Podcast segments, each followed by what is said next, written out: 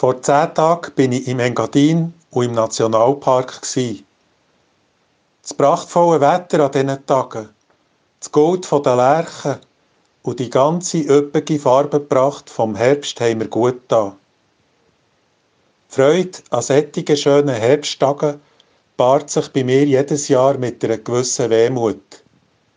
Wir alle wissen es ja, so schön und goldig die Herbsttage auch sein können der Winter wird kommen.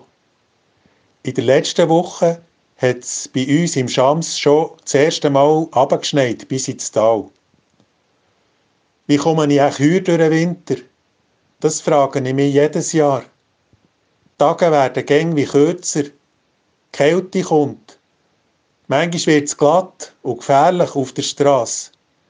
Ein Crash mit dem Auto oder auch nur ein simpler Sturz auf dem glatten Eis können böse Folgen haben. Grippe und andere Viren machen uns das Leben schwer.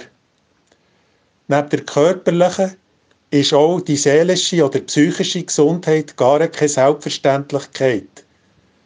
Das wird mir gäng im November und Dezember besonders bewusst. Und jedes Jahr spüre ich das deutlicher. Wie können wir und wie kann ich mit dieser Situation umgehen? Ja, wir können Mengs tun, für gut durch den Winter zu kommen. Unser Immunsystem können wir stärken. Wenn es sonnig ist, sollten wir uns trotz der Kälte viel draussen bewegen. Das ist gut, nicht nur für den Körper, nein, auch für die Psyche. Impfungen können wir machen gegen Grippe und gegen das andere Virus. Winterpneu für das Auto und gute Profil an den Schuhen sollte ja eigentlich selbstverständlich sein. Aber trotz all dem garantiert uns niemand, dass wir gut durch den Winter kommen. Das Unversehrtsein, unser Heilbleiben und unser Gesundwerden liegen im Letzten auch ganz außerhalb von unserer Verfügungsgewalt. Darum ist es gut, wenn wir dafür auch beten können. Ich gebe es zu, auch wenn ich jetzt schon über 20 Jahre als Pfarrer wirke, fällt mir das Beten nicht jeden Tag leichter. Manchmal habe ich das Gefühl, ich wette oder sollte beten, finde aber kaum passende Worte dafür.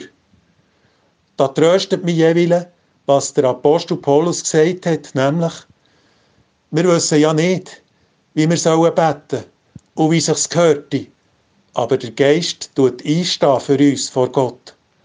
Und wenn es nur mit einem tiefen Seufzer ist. Ein Gebet, das ich sehr gerne habe, ist uns in einem alten Lied überliefert.